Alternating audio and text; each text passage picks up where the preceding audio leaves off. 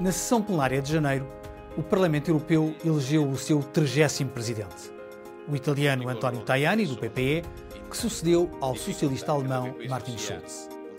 A legislatura de cinco anos do Parlamento Europeu é dividida em dois períodos de dois anos e meio e, habitualmente, há uma rotação de nacionalidades e forças políticas em vários cargos, com destaque para a presidência.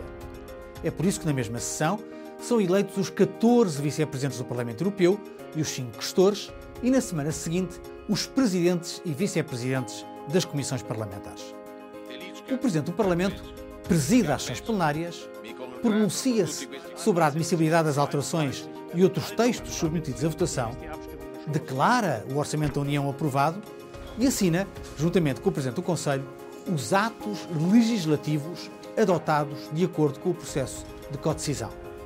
Cabe-lhe também representar o Parlamento na cena internacional e nas relações com as outras instituições europeias, nomeadamente no Conselho Europeu.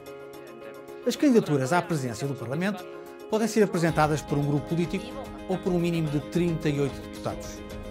Para ser eleito à primeira volta, um candidato tem de obter a maioria absoluta dos votos expressos válidos. Ou seja, se votarem 400 deputados, serão necessários no mínimo 201 votos. A eleição processa-se por voto secreto.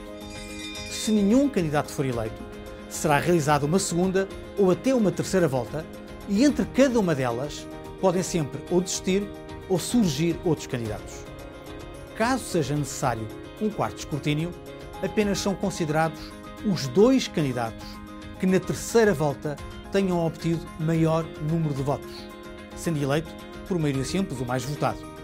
Em caso de empate, será eleito o candidato mais velho. Uma vez eleito o novo presidente, o presidente cessante anuncia os resultados e regressa ao seu lugar de deputado depois de convidar o presidente eleito a ocupar a presidência.